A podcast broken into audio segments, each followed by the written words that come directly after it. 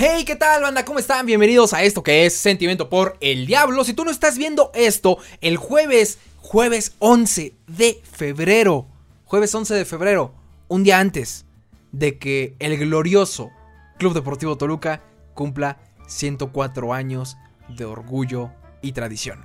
Así es, un día antes estamos para cantarle las mañanitas al mismísimo demonio. Pero bueno, ahorita lo vamos a hacer al final de este programa. Y mientras tanto, quiero decirles que si ustedes no están viendo esto a las 10 con 18 de la noche, pues seguramente lo estarás escuchando a través de nuestro podcast oficial, el cual lo puedes encontrar en cualquier lugar de podcast de este planeta como Sentimiento por el Diablo Podcast, así lo puedes buscar, Sentimiento por el Diablo, y vas a encontrar el podcast para que si tú vas manejando lo puedas descargar y lo puedes escuchar sin ningún problema. Eh, lo puedes escuchar en el trabajo, mientras estás haciendo cualquier cosa, estás lavando los trastes, por supuesto, y también en aquella cita romántica que vas a tener con la muchacha el siguiente 14 de febrero, lo puedes poner de sonido ambiental mientras estás en aquel lugar mítico donde se llevan a cabo estocadas monumentales. Este, pero bueno, y si no es así, pues seguramente también lo vas a poder ver eh, a través de nuestros canales oficiales, los cuales puedes encontrar como facebook.com diagonal sentimiento diablo o por supuesto lo puedes encontrar en youtube.com diagonal sentimiento por el diablo. Estoy monitoreando para que todo esté de la forma adecuada.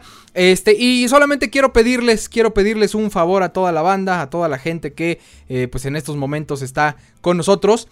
Pues eh, pues ayúdenme a compartir, ayúdenme a compartir esta transmisión para que le llegue a toda la gente, a toda la gente que quiera saber acerca del Club Deportivo Toluca, el tercer club más ganador en la historia del fútbol mexicano. Y hablando de, esto, hablando de ganadores, hablando de, de, lo que estamos platicando en estos momentos, eh, quiero quiero preguntarles algo. ¿eh? ¿eh? Yo estoy compartiendo para que vean que sí lo estamos haciendo. Estoy compartiendo la transmisión para que vean que no, no, no nada más pido, pido, pido y yo no hago. Porque definitivamente sí es necesario que me ayuden. Para que pues le llegue a toda la banda y entre más seamos, pues más platicamos, hacemos buen desmadre.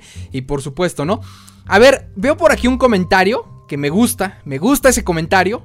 Dice que el Toluca es el tercer club más grande de México. Vamos a preguntar, ¿ustedes qué opinan? ¿Por qué es grande el Toluca? Ojo, no voy a discutir ahorita su grandeza, no voy a decir que están bien, que están mal, eso no lo voy a hacer bajo ninguna circunstancia. Cada quien es libre de opinar acerca de eso. Eh, yo apenas eh, estaba analizando un par de temas acerca de este tema de la grandeza del Toluca, de si es grande, si no es grande, de en este caso Tigres, el día de hoy juega la final del Mundial de Clubes y pues bueno, no le fue honestamente no le fue mal, tampoco le fue bien. Pero bueno, y es que a eso llega mi pregunta, a eso llega el asunto. Quiero preguntarles a ustedes qué opinan. ¿Por qué es grande el Toluca? ¿Por qué no es grande el Toluca? Y eso. Pero antes de eso, como soy todo un caballero, en verdad, como soy todo un caballero, y como ya se los he dicho antes, su amor me hace tanto bien, voy a leer rápidamente los comentarios. Porque ustedes tienen cosas muy buenas que decir acerca de esta posible grandeza del Toluca o no grandeza. Yo, yo, la verdad es que para mí, yo siempre lo he dicho y lo he dicho en muchos sentidos.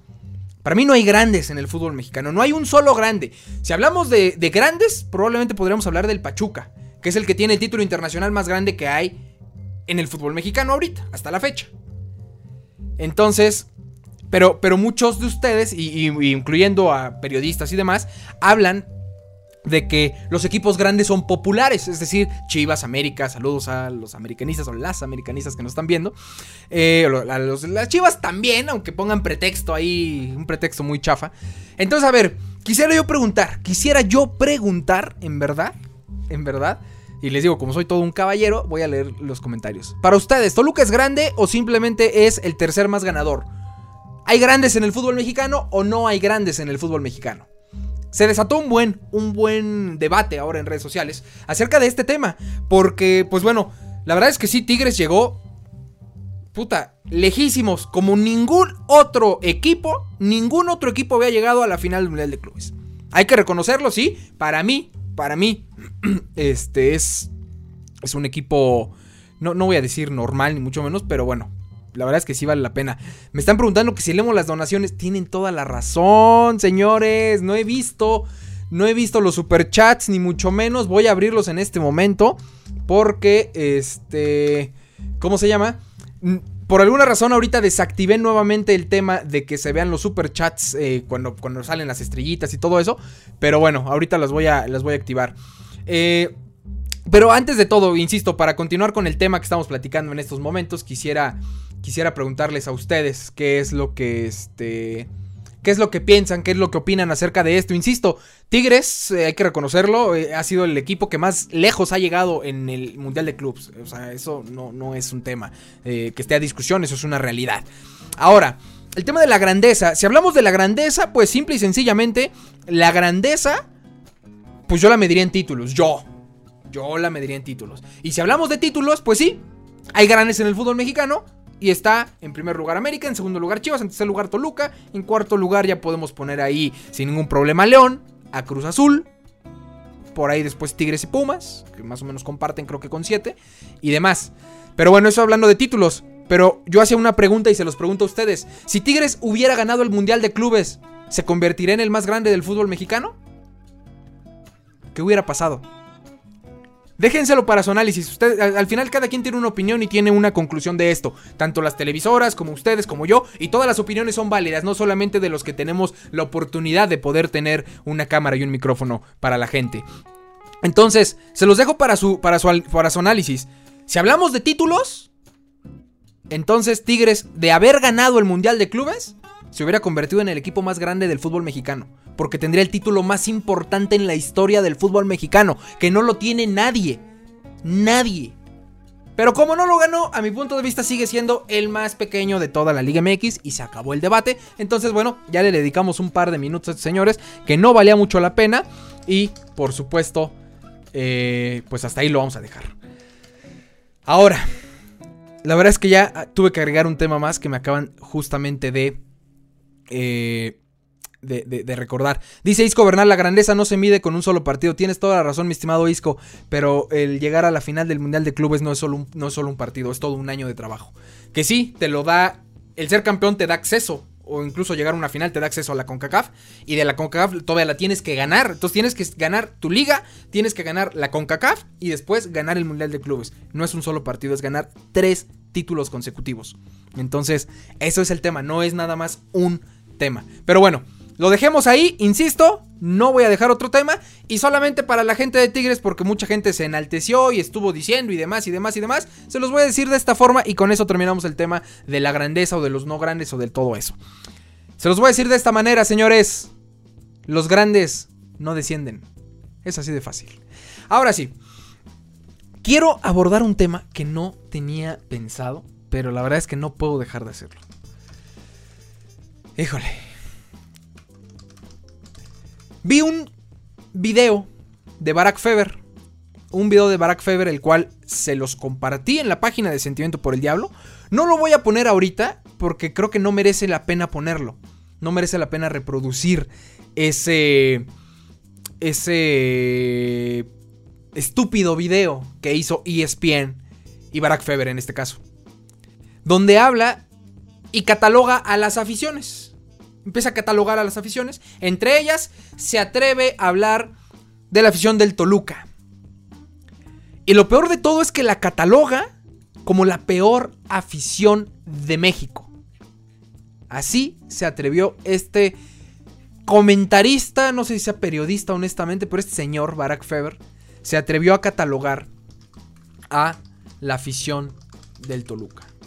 Y aquí es en donde en verdad me vuela la tapa de los sesos totalmente. Porque si algo me queda claro y, estoy totalmente seguro, o sea, eso no, no, es un debate, insisto, esto no es un tema. Voy a ponerles el video, creo que sí vale la pena que, que ubiquen el contexto de lo que quiero decir. Así es que si me regalan un segundo, en estos momentos se los voy a poner. Ahí está. Ahí tienen ya, en este caso, la ventana.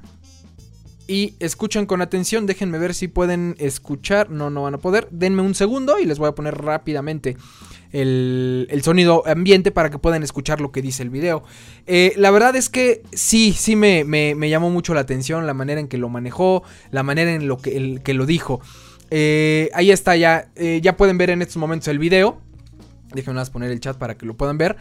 Y, a ver, Va rápidamente, señores. Va rápidamente el video porque sí vale la pena que lo escuchen. Lo siento, choriceros, pero desde mi punto de vista no hay peor afición en México que la del Toluca.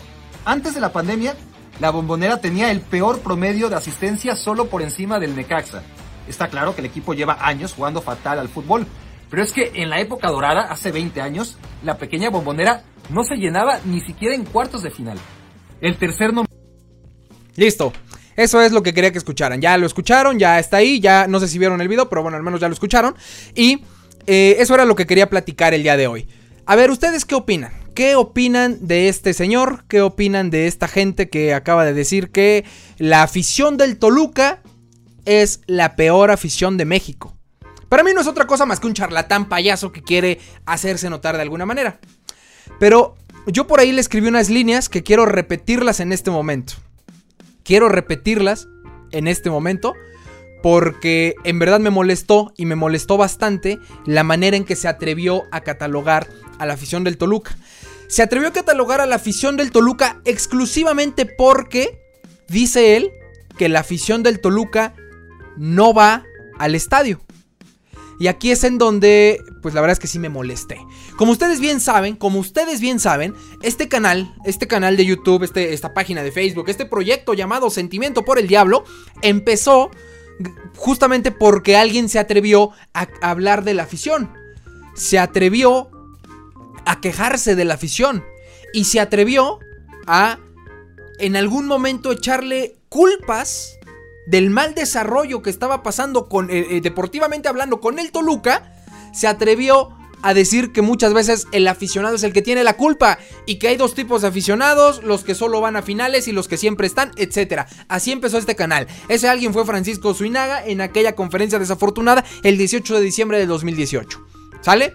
Dejando ese contexto claro, Hoy me veo obligado, evidentemente, a hablar de este tal Barack Feber, que sí tiene una buena carrera. La verdad es que las contracrónicas soy fan, no, lo niego, pero sí vale la pena hablar de este, de este, de este payaso. A ver, se los voy a decir así rápidamente lo que pusimos. Sobre el tu video, sobre las aficiones. Antes de catalogar específicamente a la afición del Toluca, vale la pena que veas el lado del aficionado. Y esto es a lo que me refiero con el lado del aficionado. Primera cosa, de, de entrada, hay una realidad que no se ve reflejada con tu comentario. La afición del Toluca es la peor del fútbol mexicano. Primera cosa, tienes razón. A veces ni en cuarto lugar, ni en cuartos de final, perdón, se llenaba el Nemesio 10 en aquella época dorada de los de los de los pues de los 2000, ¿no? Que fue cuando Toluca consiguió todo. Pero por si ustedes no sabían, y se los voy a decir, y esto no es un secreto de nadie, no estoy sacando el hilo negro, incluso, a ver si no me meto en una bronca, yo esperaría que no, pero está muy claro. El negocio de la reventa en Toluca está dentro de la directiva, eh, bueno, no de la directiva, está dentro del Club Deportivo Toluca. Y tienen obviamente a gente trabajando afuera. El negocio viene desde adentro. Y esto no es una sospecha, esto no es una acusación, ni mucho menos. Esto es algo que está documentado y que si ustedes buscan tantito en internet lo van a encontrar. Es por eso que, para que ustedes recuerden de qué estoy hablando, acuérdense de aquella final del 2018. Los boletos no se vendieron físicamente. Ningún boleto se vendió físico. Ninguno. Todos se vendieron electrónicamente. Para todos, incluyéndome a mí, los que tratamos de comprar un boleto electrónico, es decir, que no tenían abono, eh, pues entrabas a la página esta que es desarrollada por el Toluca y según ellos hay una fila, una fila virtual. Entonces tú en teoría estás formado en la fila virtual hasta que te toca. Y puede pasar una, dos, tres, cuatro, cinco horas, como le pasó a mucha gente, y que de repente se actualiza la página automática y te dice, boletos agotados, gracias por tu preferencia, el estadio estará a reventar el siguiente domingo, 20 eh, de mayo, 22, si no estoy mal, del 2018, por donde el Toluca va a recibir a Santos en la final, etcétera, etcétera, etcétera. En esa final, insisto, no se vendió un solo boleto físico, pero si tú estuviste afuera del estadio te pudiste haber dado cuenta que los revendedores traían boletos, traían bonches de boletos revendiendo cada uno de los boletos hasta en 6 mil fregados pesos. Mi pregunta es, ¿cómo los consiguieron? Si el sistema estaba, estaba eh, truqueado, bueno, no truqueado, estaba eh, bloqueado para que no pudieras comprar más de, si no estoy mal, cuatro boletos por sesión. Entonces esa es la primera. Y la segunda es, señores, soy ingeniero en sistemas y me dedico a este tipo de cosas. Sistemas de alto rendimiento de cualquier índole. Por eso platicamos en, en Vive Geek sobre el tema de las vacunas y por qué se cayó todo eso. Me lo dicen a mí. Señores, yo no se las compro. Una fila virtual es la cosa más asquerosa que pueda haber. ¿Para qué? Para tapar el tema de la reventa, porque esa fila virtual es para darle beneficios y a alguien, para que no se sature. ¿No se sature qué? Somos hablando de un equipo de fútbol, tienen la infraestructura necesaria y si no la tienen, señores, con, todo gusto asesoramos a sus sistemas. Pero en verdad es lamentable que lo hagan. Pero se los digo así, hubo reventa. Hubo reventa en esa final y no se vendió ningún boleto físico. Quiere decir que los revendedores pudieron comprarlo. Entonces se los digo, esto no es ningún secreto a voces ni nada. Y ahí está lo que les acabo de decir. El negocio de la reventa viene de adentro de la directiva. Uno. Y está documentado, insisto, en algún momento hasta Pepe Nader se metió en algún problema. Porque no les gustó que estudió ese tema de la reventa. Pero bueno, lo voy a dejar ahí porque si no, hasta en una vez me voy a meter en una bronca yo. Esa es una. La segunda. Ya hablando del tema de la reventa, ahora vamos a sumar otra cosa, que es algo que no vio este, este payaso de Barack Feber. Y eso es, el salario promedio de la ciudad de Toluca o del Valle de Toluca es de, es de 7.066 pesos mensuales. El salario, el salario promedio, ojo, no estoy diciendo que toda la gente gane eso. El salario promedio de la ciudad de Toluca es de 7.066 pesos mensuales. Es de los salarios promedios más pobres que hay en todo el país. Hablando de ciudades, por supuesto. Me queda claro que hay pueblos y demás donde hay muchísimo menos salario, ¿no? Pero hablando de eso, de ciudades grandes, es de los salarios más pobres que hay. Entonces, te reto, como se lo dije a él, les reto a que con ese sueldo vayan dos veces al, al, mes, en este caso, con 7 mil pesos, vayan dos veces al mes al estadio Nemesio 10 cuando el boleto más barato te cuesta 200 pesos y si llegas a cuartos de final te cuesta 400 pesos. Y si tú vas solo, pues tal vez dices, va, mis 7 mil pesos me alcanzan para ir yo solo sin bronca. Pero si llevas a una persona más, en cuartos de final, pues de entrada nomás de boletos ya fueron 800 pesos. Ustedes díganme, una familia que vive con 7 mil pesos al mes va a poder gastar 800 pesos. Algunos lo hacen. Y qué bueno, y, y ahora sí que cada quien sus finanzas. Pero insisto, eso es lo que hay que voltear a ver antes de catalogar a la afición. Esa es una. Y la segunda es que no puedes catalogar a la afición por ir o no ir al estadio. Porque como se lo dije, tres, la directiva, cuando el Nemesio 10 fue remodelado, la gente respondió, se agotaron todos los abonos. Todos los abonos. ¿Por qué? Porque los vendieron por un torneo, un miserable torneo. Y eso estuvo perfecto. Porque, insisto, en una ciudad donde tu promedio de salario es muy bajo, no puedes dar abonos caros, es totalmente estúpido. Y lo que hicieron fue venderlo por un torneo, por lo tanto el costo del abono se reduce a la mitad y con eso se vendieron todos los abonos de todas las localidades. Palcos, palcos BID, eh, bueno, VID, por supuesto Tribuna Diablos, por supuesto General y por supuesto Preferente. Todas las localidades se vendieron en los abonos en ese torneo. ¿Y qué pasó? La directiva, fiel a su costumbre, se chingó todo. O sea, terminó por tirar todo por la borda. Y el siguiente torneo, que dijeron? Vamos a venderlos ahora sí por temporada. Totalmente incosteables cuando tienes un sueldo de 7.066 pesos promedio en tu ciudad. Es nada más un tema de lógica. Eso fue lo que sucedió, por lo tanto, echaron a perder el que estaban todos los abonos vendidos. Y pues, lo redujeron totalmente. O sea, totalmente redujeron esa parte. Esa es la una. Y ahora, la siguiente y la más importante. La afición del Toluca es apasionada y exigente. Una cosa es estar en las malas, que sí lo hemos estado y venimos de ahí, pero otra cosa es solapar mediocridades dentro del terreno de juego. Y para eso, para eso solamente hay dos aficiones que siempre lo van a hacer y lo seguirían haciendo por el resto de su vida. Eso es Chivas, con el pretexto de que son puros mexicanos los que juegan y por eso solapan todas las mediocridades. Y por supuesto Cruz Azul, que bueno, la historia de Cruz Azul ya la conocemos. No confundas la exigencia con aplaudir la mediocridad en un estadio. Sobre la mediocridad me refiero totalmente a que fuimos testigos, todos los aficionados que estuvimos tanto en el Nemesio 10 como lo vimos desde casa, fuimos testigos de cómo hubo jugadores caminando en la cancha en momentos claves. Esto no me lo estoy inventando, así fueron las cosas. Así fueron las cosas. Así es que, se los digo de esta manera, señores, no podemos catalogar a la afición por llenar o no llenar un estadio. Somos exigentes. Y si no llenamos el estadio es también porque a veces no se lo han ganado ni los jugadores ni los directivos. Y ahí está.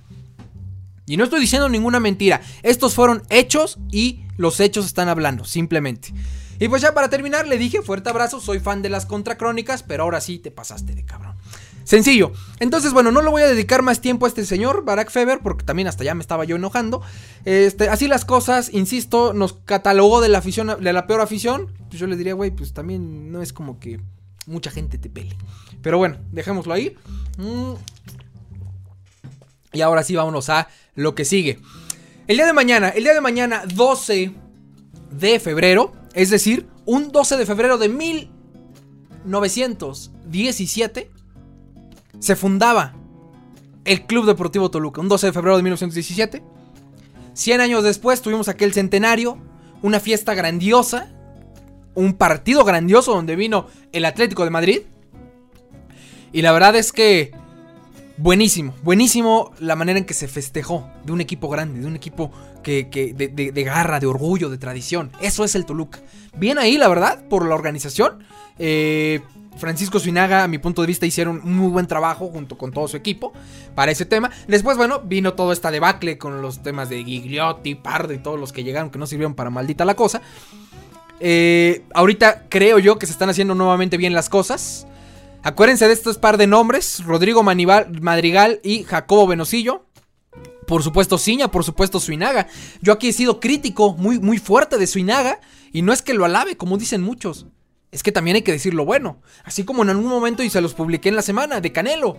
Yo Canelo lo decía, te da un partido bien y te da 30 malos, ahorita lleva 5 buenos. Y qué bueno y ojalá que siga así. Y hay que reconocerlo, el tema de Canelo. Y así como estoy reconociendo ahorita Canelo y he dicho que caminaba en la cancha, que se hacía güey, que era un bulto y todo eso, hoy digo que Canelo es parte fundamental en el ataque del Toluca, también lo tengo que decir. Francisco Suinaga junto con Madrigal, junto con Venosillo, junto con Ciña, están haciendo las cosas bien, de tal forma de que hoy Toluca es líder general de la competencia.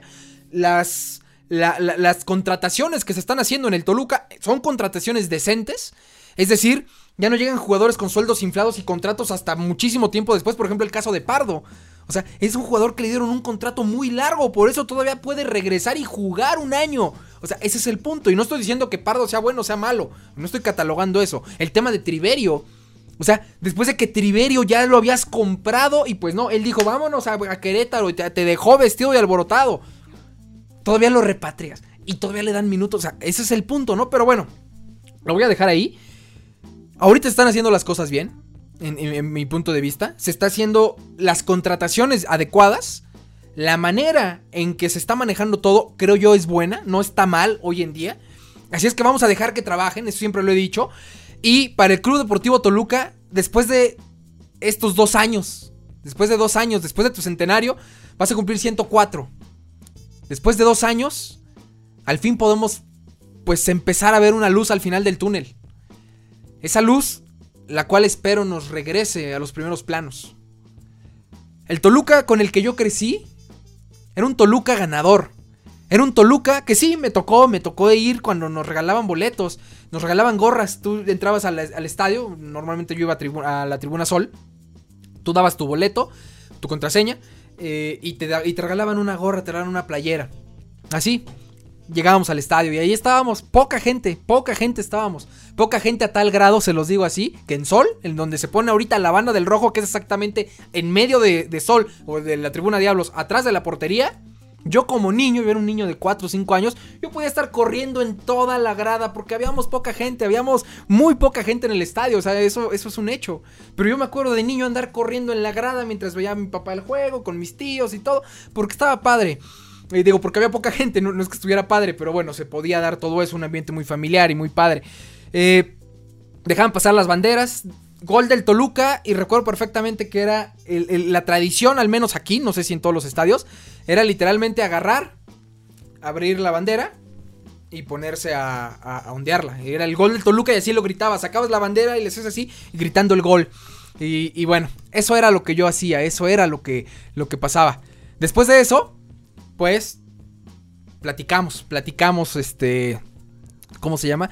Todo lo que sucedió, la, época dorada, 98, 99, 2000, 2002, 2005, 2008, 2010, siete títulos me ha tocado ver del Club Deportivo Toluca, me ha tocado perder finales, por supuesto, me ha tocado ver, la, la primera que me tocó ver fue contra Morelia, después de Morelia fue contra Chivas en el 2006, después de Chivas fue 2012 en contra de Tijuana, después de Tijuana fue Liga de Campeones de CONCACAF en 2014 y después de Liga de Campeones de CONCACAF contra Necaxa y Santos en 2018. Así es que... Eh, esa parte, esa parte es este. Todo lo que me ha tocado vivir con el Toluca. Y solamente puedo decirte, Toluca, felicidades. Felices 104 años. En algún momento tuviste gente que no merecía estar contigo. Y no estoy hablando del aficionado. El aficionado siempre mereció estar contigo. Y tú mereces esta afición. Tú mereces esta gran afición que te respalda. Ahorita parece ser que todo va bien. Ojalá que así sea. Ojalá que todos trabajen por esos 104 años de grandeza que cumples el día de mañana. Felicidades Toluca y aquí vamos a estar siempre contigo, firmes, dignos y orgullosos del tercer club más ganador en la historia del fútbol mexicano. Felicidades. Y ahora sí, dejando ese tema, puta, tengo muchísimos temas el tema de Luis García, vamos rápido con Luis García. Luis García, rapidísimo, voy a volver a poner la pantalla porque aquí ya tengo preparado un tweet vamos a platicar, vamos a platicar sobre lo que está sucediendo. Por ahí, uno de mis fans, que le mando un beso en el nudo de globo, ya saben ustedes. Eh, por ahí una, página que no recuerdo ni su nombre. Eh, este. Pues lejos de hablar del Toluca, termina hablando de nosotros, termina hablando de sentimiento por el diablo, terminó hablando de mí, de que soy un no sé qué, que no sé qué. Y la verdad es que ahí le contesté, le digo, mira, la verdad es que yo hablo del Toluca, pero agradezco que tú tomes el tiempo de hablar de mí, eso me hace mucho bien. A ver ahora, Vamos a poner esto en pantalla. Ahí está. Voy a, voy a poner esa estadística porque quiero que la vean atentamente. En verdad, quiero que la vean atentamente. Nada más déjenme ver que se vea todo bien. ¿Sí se ve bien? Ok. Ahí está. Dice, defensa o portero. Eso es lo que está pasando. Y tenemos cuatro cuadrantes, ¿sale? Para no hacerles el cuento largo, es la efectividad. Y acá está los goles que han recibido. Vamos a hablar de específicamente Luis García, que está en el cuadrante que dice exigidos y efectivos. ¿Y recuerdan algo? Yo les puse esta estadística, pero solo hablé de Luis García. Yo se las puse hace... Acabando el partido en contra de, del Mazapán, les puse esta estadística. Porque a pesar de que ganó Toluca 4-1, hubo gente que se enojó y dijo que García es un mediocre y que García es un mal portero y que García no sé qué, porque le anotaron un gol. Le anotaron exactamente el mismo gol, el mismo gol el pasado miércoles a quien para mi punto de vista es el mejor portero del mundo en estos momentos, si no es Manuel Neuer. Estoy hablando de Marc-André Ter Stegen del Barcelona. Se lo anotó el Sevilla eh, a, mitad de, a mitad de semana. Y yo dije, híjole, es increíble cómo aquí ya es un hate directo que le tienen a Luis García mucha gente. Ojo, no voy a decir que es el gran portero, no voy a decir que es el mejor, no, no lo voy a decir. Porque sería mentirnos. O sea, al final del día, Luis García, a mi punto de vista, es un buen portero. Que sí, le falta eh, por supuesto, mejorar bastante. Le falta aprender, le falta tener muchísima más seguridad. Eso no lo estoy negando bajo ninguna circunstancia. Y créanme que si el día de hoy sacan a Luis García y ponen a, a, Saldívar, a mí no me importa, porque mucha gente dice, seguro te da dinero, seguro este, es tu amigo y la chingada. Y la verdad es que no, nunca lo he visto en mi vida físicamente Luis García y ni me interesa verlo, porque si algo no me interesa ser amigo de los jugadores. Bueno, tal vez de Zambuesa sí me gustaría, pero fuera de Zambuesa, ninguno, ¿eh? No me interesa. Entonces, aquí es el punto que les digo. Así como yo, así como yo, he eh, sido muy crítico de jugadores. Por ejemplo, Gigliotti, Rigonato cuando se caía solo. Eh, ¿Quién más? Felipe Pardo cuando le tiraba todas las cervezas a la gente con sus centros, que no, no mandaba un centro bueno. Eh, ¿Quién más? Mm, el mismo Canelo, el mismo Canelo que hoy está jugando muy bien. Aquí fuimos muy críticos. Talavera, no se diga, o sea, Talavera. Y a Talavera nunca por tema en la cancha, siempre por temas extra cancha. O sea, temas de tendidas de camps, todo eso. Mancuello, Sauro, tienen toda la razón. Yo he sido muy crítico y duro con ellos. Y así como soy muy crítico y duro, también trato de ser lo más elocuente posible cuando eh, veo que las cosas se hacen bien. Y a mi punto de vista, y, digo, ya no es mi punto de vista, esta es una estadística irrefutable. Las estadísticas son números y esos no se discuten. Se podrán interpretar de las formas que quieran. pero no se discuten porque al final del día son los números que están ahí. La efectividad de Luis García hoy en día es arriba del 75%. ¿Sale? En cuanto a goles recibidos y, e intentos, en este caso tiros a puerta. Se los ponía yo en la semana. Aquí está una estadística que me da la razón. Sí, está como exigidos y efectivos. ¿Qué quiere decir? Que tienen mucha chamba, le llegan mucho al portero, pero aún así su efectividad es mayor. Y eso es bueno. Lo ideal sería, lo ideal sería en estar en poco exigidos y efectivos. O sea, poco exigidos pero confiables, que sería el, cuadrante donde está eh, a, Silva, uno Silva, está Ochoa, está Talavera, está Nahuel Guzmán. Lo ideal sería estar ahí, pero no, todavía no tenemos esa gran defensa. Entonces, Vamos al tema de los porteros y tenemos eh, eh, porteros exigidos y efectivos. Y aunque le duela a muchos, aunque les pare de pestañas y aunque como se los he dicho muchas veces, aunque les sangre el hocico, Luis García está dentro del cuadrante de porteros más exigidos del fútbol mexicano y de los más efectivos del fútbol mexicano. Ahí están las estadísticas, son números que no se pueden refutar y ahí están, se los acabo de mostrar, está publicado en la página de Sentimiento por el Diablo y ya. Entonces, mucha gente habla de, que es que García no sabe, es que García no pone orden. Señores, ¿no lo han visto ver los gritos que le pega a los defensas? O sea, insisto, si el día de hoy, vamos a decir, si el día de hoy Luis García dice, me retiro del fútbol, se queda Saldívar. La verdad es que a mí me vale madre, no me interesa lo que pase con él en su tema personal, ni mucho menos. Él está haciendo un trabajo para el Toluca y a mi punto de vista lo está haciendo bien. El problema aquí es que hay una campaña interesante ya en contra de Luis García, por alguna razón la cual desconozco. Esa campaña es en la que, la que no, no, no, no puedo yo... Eh, no puedo yo ser parte. Porque al final del día más allá de que sea del Toluca o no del Toluca, o sea, eso ya es un tema diferente. El día de hoy los números están ahí. Y aún así hay gente que quiere a Saldívar en la portería. Yo no voy a hablar si Saldívar es mejor o es peor porque no lo hemos visto. Y eso es lo que no puedo entender de esta gente. Hay gente que exige a Saldívar cuando nunca fregados lo hemos visto. Solo en un partido lo hemos visto a Saldívar. No lo hizo mal. No lo hizo mal. No lo hizo mal. Pero tampoco fue así que despota, ya tenemos al nuevo Talavera. Y digo nuevo Talavera no por tender camas, sino porque, pues al final del día sí teníamos al mejor jugador, el mejor portero del fútbol mexicano. O sea, eso, eso no es este, ninguna, ninguna mentira, ni mucho menos. Entonces, creo yo que el reto, el reto que tiene Luis García por delante, y ojalá que lo logre cumplir, es lograr que esta afición se olvide de Talavera. ¿Cómo vas a lograr eso? Pues obviamente tratando de ser del top 5 de mejores porteros del fútbol mexicano. Pero para eso lleva tiempo, lleva minutos, lleva, lleva mucho, mucho tiempo de estar trabajando. Luis García lleva un fregado torneo, digo, recordemos que en la lesión de Talavera jugó todo ese torneo, pero, o sea, es decir, ya después estuvo comiendo banco otros dos años. De 2018 a 2020. Y ahorita Luis García lleva apenas un torneo de titular. En donde a mi punto de vista no lo ha hecho mal. Sí, ha tenido errores claros, errores claros, pero también Talavera, siendo el mejor portero de México, los tenía. Y en momentos importantes, en una final, por ejemplo. Pero bueno, más allá de eso, insisto, es, el reto de Luis García es hacer que esta afición logre superar el tema de Alfredo Talavera.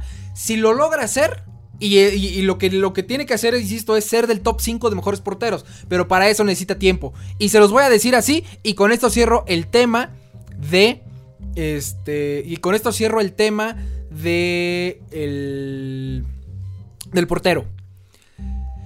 Cuando llegó Alfredo Talavera, vamos a ver, vamos a ver en qué año llegó Alfredo Talavera al Toluca, para no dar un, dato inexacto y que después esté Alfredo Talavera.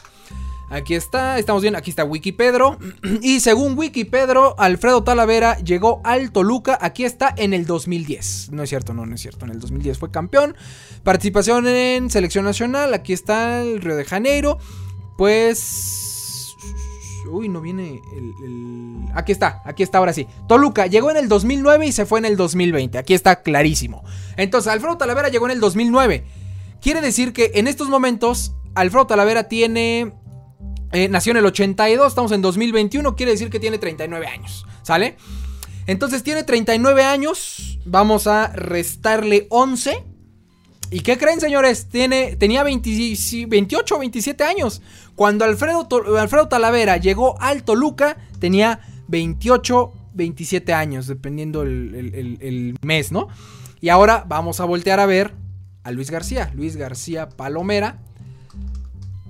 Porque quiero, quiero que lo vean claramente. Luis García Palomera tiene 28 años. ¡Ay, güey!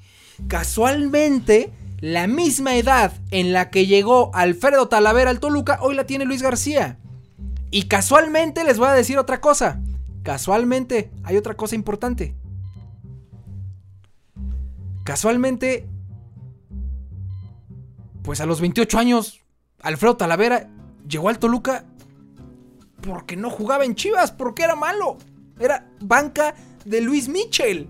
O sea, banca de Luis Michel. Alfredo Talavera. Llegó aquí y era banca de Hernán Cristante. Hernán Cristante tiene la lesión. Y Alfredo Talavera se pone en, la portería. Y para los que no lo recuerdan, se los voy a recordar ahorita. O para los que no vivieron esa etapa. Alfredo Talavera le decíamos Alfredo Coladera. A los 28 años. A los 28 años, a Alfredo Talavera le decíamos Alfredo Coladera. Y ese Alfredo Coladera de 28 años a base de tiempo, minutos y por supuesto mucha disciplina, constancia y todo lo que quieran, llegó a estar en dos mundiales. En 2010 fue campeón, todavía era Alfredo Coladera, así se los digo, todavía era Alfredo Coladera en 2010 y fue campeón, parando un penal. Y de ahí hacia adelante, y estuvo en dos mundiales, 2014 Brasil y por supuesto 2018. No paró, pero cualquiera que hubiera parado hubiera sido lo mismo, lo hubiera hecho muy bien. Así es que, señores, sí. Madres, algo pasó aquí. Creo que ya me tengo que callar. Este, ya se, cayeron unas cajillas, pero bueno, lo único que sí les quiero decir y ya con esto termino eh, lo que quiero lo que quiero comentar, ya sé ya sé qué fue lo que pasó. Este, sí, tienen razón, sí, llegó de, este, de Tigres, ya, discúlpenme el error, pero aún así no jugaba, era banca del Conejo Pérez, exactamente, era banca del Conejo Pérez. Y era, y en Chivas fue la banca de Luis Michel, o sea, ¿de qué me están hablando? Entonces, es eso, señores, a los 28 años, y de ahí en adelante se fue para adelante. Entonces, señores, tranquilitos, pónganse a trabajar. Ustedes no, los jugadores. Bueno, ustedes también. Y por supuesto, insisto, Luis García no lo está haciendo mal. Luis García no lo está haciendo nada mal. A mi punto de vista lo está haciendo bien. Ahí están los, este... Ahí están los datos. No me lo estoy inventando ni mucho menos. Así es que, señores, pues así las cosas. Así las cosas. Y... Mm, vamos, a, vamos a darle vuelta a la, a la, página porque ya hasta me puse blanco del susto. Sí, sí me asustó que se cayeron estas cosas. Pero bueno, ahora sí. Ya, vámonos al siguiente tema. Luis García, Rigonato, renovación. Rapidísimo. El tema de la renovación de, Rigonato. Me preguntaban hace unos momentos en el chat si yo eh, renovaría a Diego Rigonato. Y se los voy a decir así. Honestamente, em, yo creo que la renovación de Rigonato no debería de ser la prioridad del Toluca en estos momentos. Se los voy a decir en qué sentido. Yo creo que la renovación en estos momentos que hay como prioridad, o debería de ser la prioridad, pues sin lugar a dudas es la de... ¿Cómo se llama? La, de Zambuesa. O sea, así, Zambuesa cerrado. Hablen por ahí también de la renovación de Canelo. Yo honestamente el tema de Canelo me lo guardaba y vería un buen deal. Si hay una buena negociación, lo renuevo sin ningún problema. Pero de no haberla, pues igual y podemos pensar en, en otra gente. El tema de Diego Rigonato, insisto, no debería de ser prioridad.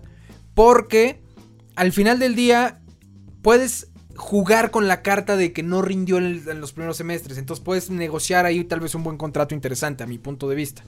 Eh, entonces el, tema de Diego Rigonato yo lo dejaría para así tratar la renovación Obviamente con cláusulas y cláusulas de efectividad, cláusulas de, entrenamiento, muchas cláusulas que se les exija ser cada vez mejores a los jugadores. Se va a volver a caer otra cosa. Pero bueno, Eso es lo que yo haría. Ojalá que, ojalá que la directiva lo haga. Insisto, si hablamos de alguna renovación que debe de tomarse en cuenta en estos momentos como urgente, es la de mi capi, Rubén Zambuesa. Y hablando de la renovación de Zambuesa, se los digo de esta forma. Por ahí ya eh, vieron todos ustedes en, en Sentimiento por el Diablo, ahí ya lo vieron, que, ya lo vieron todos claramente, que, pues, el Toluca está viendo la renovación de Zambuesa. Yo les mandé ahí, etiqueté a Zambuesa y a Francisco Suinaga.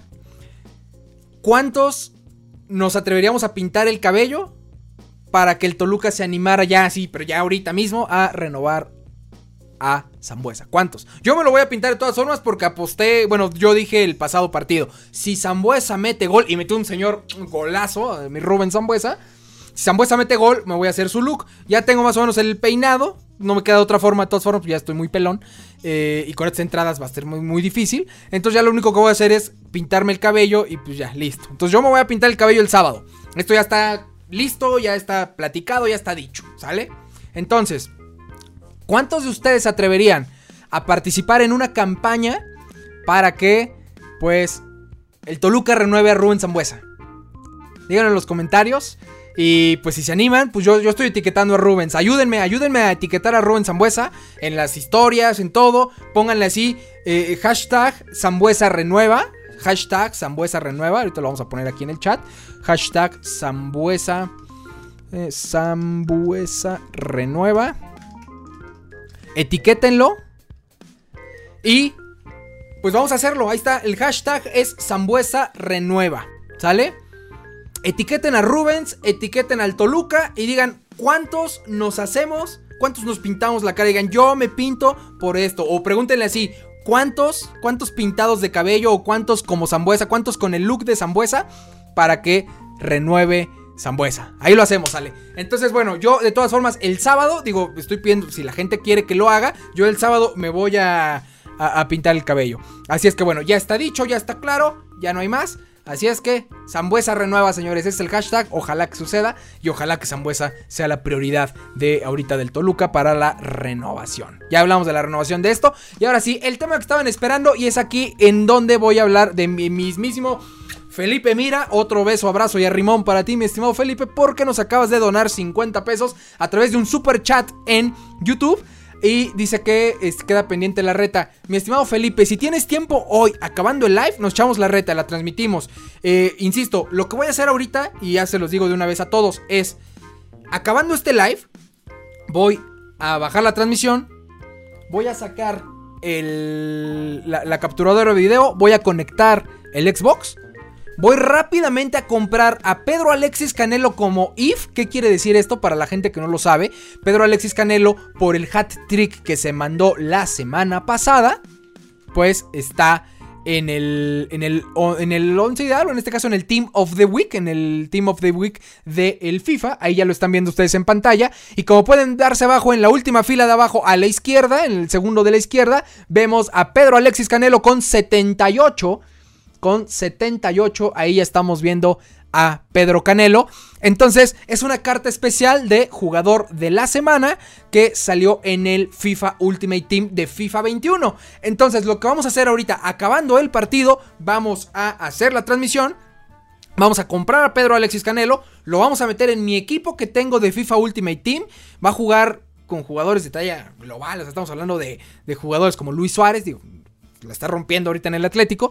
Eh, tenemos también a Ansu Fati. Eh, tenemos por ahí de portero al del Atlético de Madrid, este Llano Black. Tenemos a Sergio Ramos, etcétera. O sea, van a ver que vamos a tener a Pedro Alex Canelo rodeado de puro crack. Y vamos a tratar de hacer algo en Division Rivals. Así es que quédense la gente que quiera.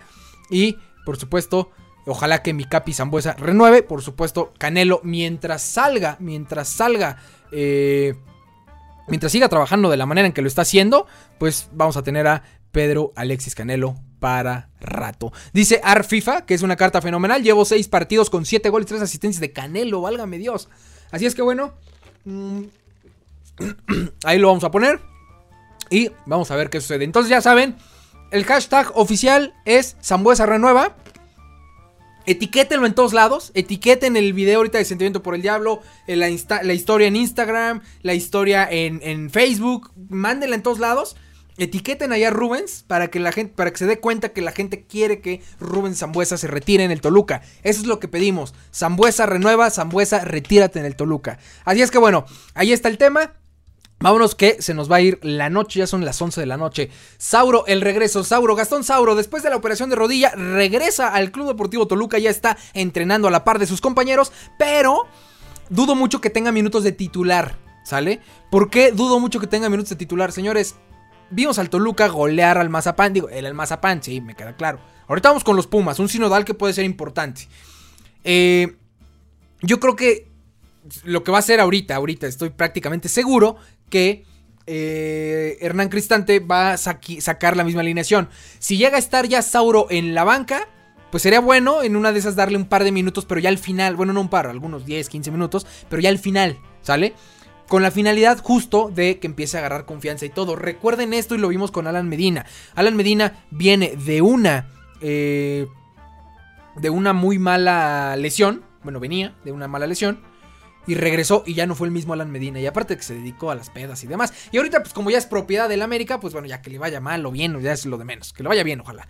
Pero bueno, así las cosas. Ah, y pues bueno, yo lo que creo que no va a tener, no va a tener Minutosauro. Eh, Pablo López, eh, la renovación de Pablo López la veo muy complicada, muy complicada la renovación de Pablo López. ¿Por qué? Porque no tiene ni minutos en el equipo titular. Lo mandan a sub-20, está anotando goles, está dando asistencia, está trabajando bien, pero lamentablemente no tiene minutos en el equipo titular. Y quiere decir esto que pues definitivamente Hernán Cristante no lo toma en cuenta. Por alguna razón, ni el Chepo, ni Carlos Adrián, ni Hernán Cristante tenían a Pablo López ahí. Entonces yo, yo a la gente le diría, creo que ya tenemos que darle la vuelta al tema de Pablo López. No sé qué esté pasando con él, pero yo creo que sí es momento de empezar a olvidarnos de este jugador, a no ser que pues no pueda llegar nadie en el siguiente mercado. Pero la verdad es que no creo. No creo que este... ¿Cómo se llama? Que renueven a Pablo López. A Michael Estrada, bueno, esta es una información que ya se sabía, ya lo habían dicho desde hace algunos tiempos, pero este me lo volvieron a recordar. Pretenden a Michael Estrada en Portugal. Pretenden en Portugal a Michael Estrada. Interesante. Porque no sabemos qué pueda llegar a pasar. Ojalá que Chocolatín, pues este, pues si se va a quedar en el Toluca, que sea un, un jugador importante para el Toluca. Pero de no ser así, pues la verdad es que en una de esas sí valdría ya la pena este, vender a, Chocolatín, porque también necesitamos un killer, necesitamos un matón de área. Lamentablemente ahorita Chocolatín no lo está haciendo, y pues si no lo va a hacer, pues bueno, mejor, mejor venderlo, sacar un poco de dividendos. Tiene 23, 24 años, entonces está muy bien para, para venderlo y sacar dividendos. Y, y pues ya, mejor comprar o traer otro otro delantero. Lamentablemente Toluca no le ha atinado últimamente en los delanteros, pero ojalá que si se va a Chocolatín, o bueno, que si se queda, que la rompa y que sea el otro Cardoso y lo que quieran. Pero que si se va a ir, pues sacarle dividendos y que el que llegue ahora sí sea otro Cardoso o alguien, alguien de esa talla, ¿no? Alguien, alguien que podamos confiar mucho en que es un killer de área. Mm. Otra de las cosas, pero mm, hielo. Mm. El modo de juego del Toluca, Rodrigo Madrigal. Recuerden este nombre, Rodrigo Madrigal. ¿Quién es Rodrigo Madrigal? Para la gente que no lo que no lo recuerdo no lo sabe, Rodrigo Madrigal es el secretario técnico del Toluca, señores. El secretario técnico del Toluca se llama Rodrigo Madrigal. Y ustedes van a decir que qué onda con eso. ¿Qué onda con eso? Pues bueno, el secretario técnico es este, básicamente una, una, una posición estratégica en el tema deportivo que apoya mucho evidentemente al director deportivo y demás. Este Rodrigo Madrigal, en cuestión social, está logrando hacer que el Toluca tenga un ambiente muy saludable. Recuerden esto, Toluca no tenía un ambiente saludable en su vestidor, y esto no es un secreto, esto se sabía anteriormente. Curiosamente estaba algún portero que ahorita está en Puma, muchas otras cosas, ¿no? Pero bueno, no tenían un buen ambiente en el vestidor. Hoy se nota hasta en la cancha, los jugadores, no voy a decir que se quieren, pero los jugadores disfrutan trabajar eh, con, como compañeros, disfrutan el juego que están haciendo, disfrutan el, trabajo que están haciendo y, se nota, se nota, los resultados están ahí, estamos en primer lugar de la tabla general. Así es que, bien ahí, bien ahí no solamente por Rodrigo Madrigal, secretario técnico, por supuesto también, bien ahí por Hernán Cristante, por Villazón, por los jugadores que están prestándose a que todo esté bien y se nota. Así es que bien ahí, qué bueno que lo sigan haciendo, qué bueno que estén trabajando de esa forma y por supuesto qué bien y aplaudo, aplaudo muchísimo a eh, Kevin Castañeda que fue llamado a la selección preolímpica. Así es que qué bueno, ojalá que le vaya muy bien, que no me lo vayan a romper, mm, es lo único que les pido en verdad, no me lo vayan a romper. Este, pero bueno, el tema de Vicente Sánchez, pues no se ha dado, no se ha dado, lamentablemente. Eh, ya les había dicho que se iba a incorporar a, un tema de cuerpo técnico. Eh, ya lo había también adelantado por ahí Cartagena y, los Diablos al aire, pero eh, no, la verdad es que no, no se ha dado. Y ya ahorita a estas alturas la verdad es que veo muy complicado que se dé. Incluso veo ya a Vicente Sánchez haciendo otro tipo de, cosas en su, en su Instagram y demás. Entonces ahorita lo veo muy complicado. Eh, Rodrigo Madrigal ya está. En la ambiente del Toluca, el modo de juego. Nos vamos a ir ya a la previa y ahí platicamos sobre el modo de juego que está haciendo el Toluca. Y terminamos ya el live, porque ya nos extendimos bastante. Vámonos rápidamente. A ver, señores, como ustedes ya lo saben, el Toluca recibe nada más y nada menos que a los gatitos de la Ciudad de México, o para los Chairos, los Pumas, los recibe en el Nemesio 10 el siguiente domingo a las 12 de la tarde, las 12 del día. Recibe el Toluca a los gatitos de la Ciudad de México. ¿Cómo llegan este par de equipos? Muy fácil y muy rápido. A ver, Toluca se encuentra en la primera posición de la tabla general con 10 puntos y los gatitos de la Ciudad de México se encuentran en estos momentos con 5 puntos en la posición número 10. Número 10 de la tabla, con 5 puntos. De ganar Pumas, llegaría a 8 puntos. Si Toluca gana, llegaría a 13. Y seguiríamos, por supuesto, sumando estos puntos importantes para poder mantener los primeros puestos del torneo. Eh, importantísimo el partido que va a tener el Toluca, desde luego. Es este sábado. Digo, perdón, este sábado. Va a ser este Perdón, se me está cerrando un poco la garganta. Este domingo, este domingo, en la cancha del Nemesio 10, nada más y nada menos que a las 12 del día. Domingo 14 de febrero, creo que es un buen momento para que en el infierno haya algún tipo de acto. Ya saben a qué acto me estoy refiriendo. Y pues que el Toluca utilice a los Pumas, ¿no? O sea, estaría muy, pero muy padre. Este, así es que bueno, va a estar así las cosas el siguiente domingo en la cancha del Nemesio 10. ¿Qué más va a pasar acá? A ver, muy sencillo. Insisto, vamos a platicar. Tenemos a Rubén Zambuesa. A Rubén Zambuesa, que está on fire, que es el mejor del Toluca, eso lo sabemos. Tenemos a Pedro Alexis Canelo, que está on fire, líder de goleo y muy, muy, muy buen atacante en estos momentos. Tenemos a Barbieri, que Barbieri honestamente ha tenido errores en momentos importantes y que han costado goles. Incluso errores que han costado más goles de los errores que ha tenido Luis García y que todo el mundo me lo revienta, ¿eh? Pero ojo, no estoy diciendo que revienten a Barbieri. Lo que estoy diciendo es, creo yo que Barbieri tiene, tiene mucho que mejorar todavía, pero lo está haciendo bien. Al igual que Torres Nilo. O sea, Torres Nilo está haciendo de manera fenomenal. Y eso que no es su posición natural, no es central. Pero está haciendo muy bien. Diego Rigonato está teniendo, yo creo, no sé, la verdad es que no lo vimos en Francia, pero es el torneo de su vida en el Toluca. Diego Rigonato en verdad se ha convertido en el lateral por izquierda por excelencia del Toluca. Muy callado, muy tranquilo, sin meterse en problemas, pero haciendo su chamba y cumpliéndola al 100%. Así como en aquel momento vimos a otros laterales muy buenos. Hoy la verdad es que Diego Rigonato lo está haciendo muy bien. Por el lado derecho, Señores, y es aquí donde sí quiero abordar un tema, así se los, quiero decir. Se los quiero decir de esta forma. Rodrigo, eh, perdón, en seis minutos, en seis minutos, vimos al Dedos López hacer más cosas en seis fregados minutos que Rodrigo Salinas en cuatro partidos. En seis minutos, el Dedos López hizo más que Rodrigo Salinas en cuatro partidos. Y ahí están las pruebas, ¿eh? No estoy mintiendo ni nada. La pierna derecha del Dedos López está entrenada por los dioses.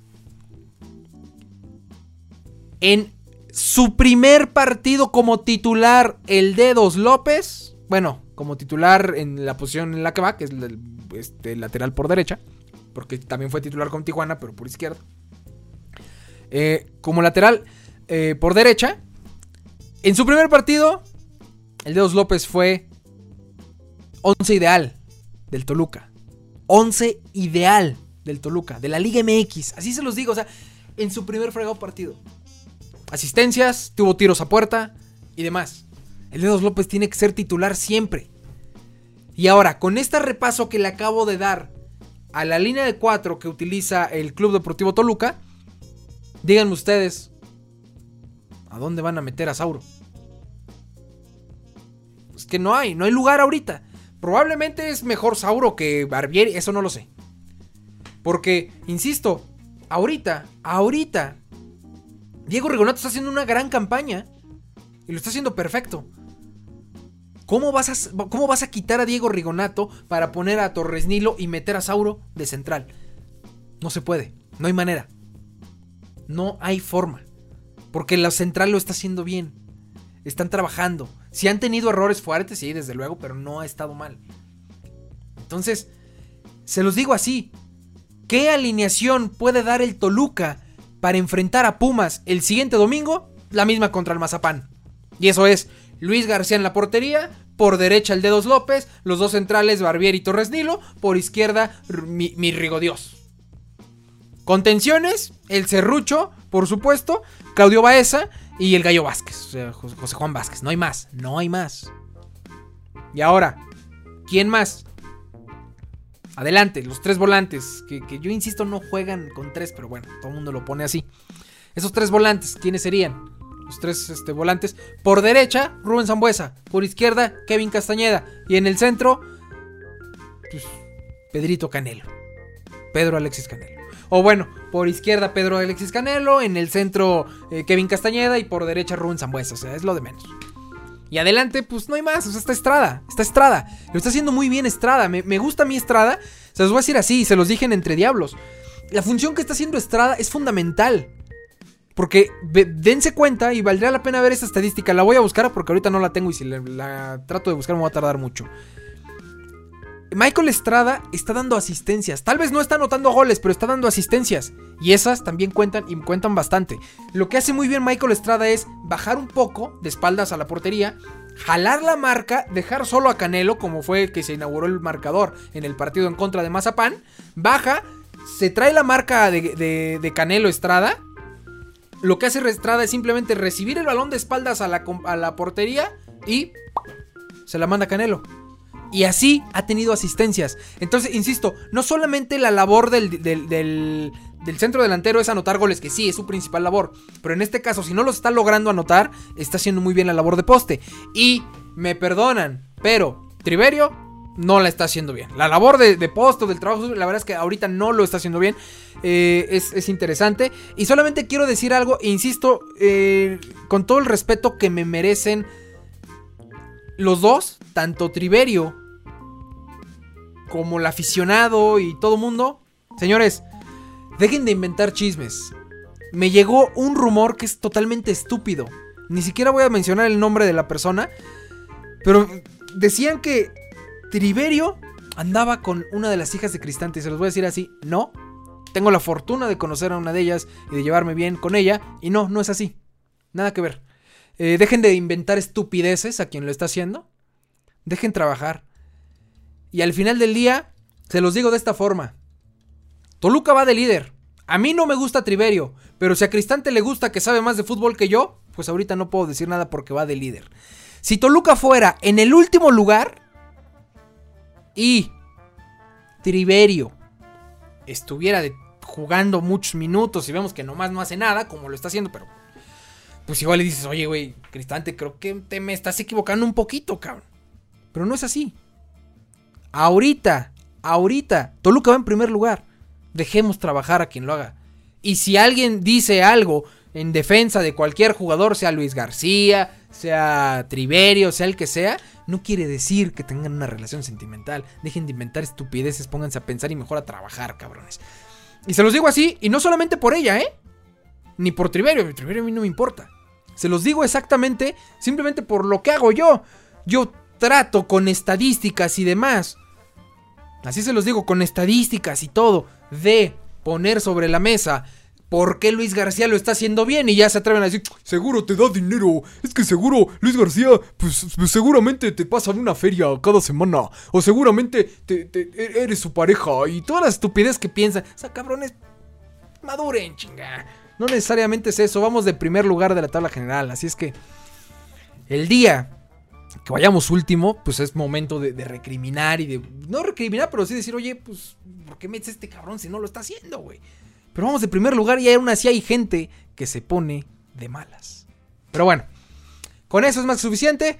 Y ahora sí, y otra de las cosas muy eh, fundamentales que quiero decir es cuál va a ser el pronóstico. El pronóstico de este partido en donde Toluca, donde Toluca nada más y nada menos va a recibir a los gatitos de la Ciudad de México o para los chairos, los Pumas. Yo creo que Toluca gana. Otra vez me voy a mojar. Toluca gana. Toluca gana. Y se los digo así. Chocolatín va a mojar. Mi Rubén Zambuesa va a mojar. Y mi Pedrito Alexis Canelo va a mojar. Mínimo se va a comer tres talavera. Mínimo se va a comer tres. Y para que los demás lloren, sufran y hagan bilis y yo esté aquí nuevamente diciéndoles, ahí está, la portería de Luis García va a quedar en ceros. Mi pronóstico es Toluca gana tres goles por cero a los gatitos de la Ciudad de México. Es así de sencillo. A mis cachuncitos, como diría el, el señor Álvaro Morales. Pero bueno, Toluca gana 3-0. Dicen por ahí, Toluca gana 3-0 gatitos. Dice Luis Antonio García de YouTube. Carlitos Winchester en Facebook dice Toluca 2-0, Puma 0. Eh, Mau, ay, ya se me fue. Están muy rápido los, los comentarios. Mau Fortanel dice 3-1. Eh, Mando Sarabia dice: Mi pronóstico es un 2-2, o sea, un empate. Enrique Olivares 2-0. Seguramente Triverio te dio dinero para que los Ya ven, les digo, mi estimado Miguel. Sé que sé que esto es sarcado porque les acabo de decir. Este, Dulce Estrada, el amor de mi vida, dice AR FIFA. Qué bueno, qué bueno, qué bueno que tengan ahí. Oigan, y nada más quiero decirles algo, porque sí, también no crean que no vi el super chat. El mismísimo señor que me acaba de retar, nada más y nada menos que me acaba de retar aquí en el FIFA, pues ya me dijo que pues ahorita no va a poder, no va a poder este estar en la transmisión que vamos a hacer acabando. Pero bueno, no importa, en el momento que tengas. La verdad es que no tengo PlayStation 4, ya tiene rato que no lo uso. Y el PlayStation 5, la verdad es que no lo he comprado. Sí lo voy a comprar, pero todavía no. Entonces, este, no, no podremos jugar en PlayStation. Pero bueno, si se llegara a poder en Xbox, con gusto lo hacemos. Y pues bueno, ahorita terminando la transmisión lo hacemos. Así es que bueno, ya con eso terminamos. 4-1 me la rifo, se repite el marcador. Y doblete de Canegol, dice Correcaminos Noti UAT. Eh, estaría interesante. Raúl Ávila dice 4-1, repite marcador. Ismael D dice hay que estar feliz porque el equipo está de líder, correcto. Eh, la portería en ceros y pues quién va a alinear a Saldívar. No, va a estar este, Luis García parando. Eh, ¿Qué más? 4-0 doblete de Rigonato. estaría padrísimo. Mi Rigo Dios metiendo gol, cómo no. Besos. Ya saben dónde. En al mismísimo Rigo Dios. Y este, pues bueno, creo que ya hemos llegado ya al final. Hemos llegado ya al final de esta transmisión. Nos lo echamos larguita, nos echamos más de una hora. Justamente empezamos la grabación a las 4, a las 10.18 y son 11.20. Una hora de transmisión, pero abarcamos un montón, pero un montón de temas. Estuvo padrísimo. Y lo único que puedo decir y me resta por eh, recalcar es lo siguiente, señores. Toluca, feliz cumpleaños. Felices 104 años de orgullo y tradición. Felices 104 años. En verdad, la gente que, te queremos, que te amamos, siempre vamos a estar contigo, en las buenas y en las malas. Y también vamos a estar para ti, para defenderte. Así como lo hicimos hoy contra el payaso este de ESPN. Por supuesto, también vamos a estar muy atentos para cuando algo pase, porque siempre vamos a estar para ti, siempre vamos a estar para este gran amor que tenemos, que es el Club Deportivo Toluca. Lo amamos, lo queremos, lo disfrutamos. Y creo que es momento de recordar un gran video, un gran video que les voy a volver a publicar, lo tenemos ahorita en todas las redes, que se llama, lo pueden buscar así, como ¿Por qué le vas al Toluca? Y yo se los voy a decir por qué le voy al Toluca. Es una pregunta complicada pero a la vez sencilla para responder. Complicada porque el, Toluca es un equipo grande, más no popular. Toluca tiene el récord de más minutos sin recibir gol, 772 minutos por el actual entrenador. Toluca tiene el récord de goles en torneos cortos, eh, como tal en todo el equipo, pero al menos en este caso eh, Cardoso lo tiene con 29 goles en un torneo corto. Eh, Toluca es garra, huevos, el Toluca es su gente, el Toluca es el orgullo de la ciudad, el orgullo para mucha gente. El Toluca es simplemente el modo de vida de mucha gente, de muchos de los que estamos acá. El Toluca, en verdad, para, para los que tenemos la fortuna de... Tuvimos la fortuna de crecer en un estadio de fútbol yendo cada 15 días. Toluca es un modo de vida para mucha gente. No lo entenderían. Dicen por ahí el grande incómodo. El Toluca es ese equipo que sin grandes inversiones ha sido competitivo y ha puesto en jaque a los que le meten mucha lana. América, Chivas, Cruz Azul, Pumas, Tigres, el que quieran. Ha puesto en jaque a esos que sí tienen dinero. Y no es porque Toluca no lo tenga. El dueño del Toluca podría en estos momentos traer siquiera a Leonel Messi y no le pasaría nada a sus finanzas. Pero no, el Toluca no es así. Por eso se los he dicho hasta el cansancio. A la gente, a la gente que lo que espera es que Toluca traiga a los mejores jugadores de todas las ligas, están equivocados. Los mejores jugadores se hicieron en Toluca. Sí, el negocio del fútbol ha cambiado, pero se los voy a decir ahorita. Para ejemplo claro, y creo que la comparativa de lo que es el Toluca se asemejaría claramente con el Atlético de Madrid en España. Yo no lo voy al Atlético, que quede claro. Pero el Toluca, si tenemos que asemejarlo con algún otro equipo, es el Atlético de Madrid. Porque el Atlético de Madrid a base de no contratar bombazos, y al contrario, generar cantera, traer buenos refuerzos, refuerzos que se ganan el nombre a través de los tiempos. Ha puesto en jaque al Barcelona, ha puesto en jaque al Real Madrid, que son los dos grandes de España, y por supuesto ha estado peleando finales de Mundial de, Champions League. Lamentablemente no la ha ganado, pero bueno, eso es lo que está pasando. Ese es el Toluca. El Toluca es un equipo que, a base de buenas inversiones, ha logrado tener una época dorada. Ya quisieran muchos aficionados al fútbol mexicano, en verdad, tener a un Toluca, o irle a un Toluca, irle a un equipo que sin inversión fuerte ha hecho lo que ha hecho. Y aunque le sangre el hocico, el Toluca es el tercer equipo más ganador en la historia del fútbol mexicano. Con eso me quedo, no tengo más que decir. Y pues ahí está Toluca, totalmente para ti. Estas son para ti. Felices 104 años, Club Deportivo Toluca. El club más chingón que hay en el fútbol mexicano.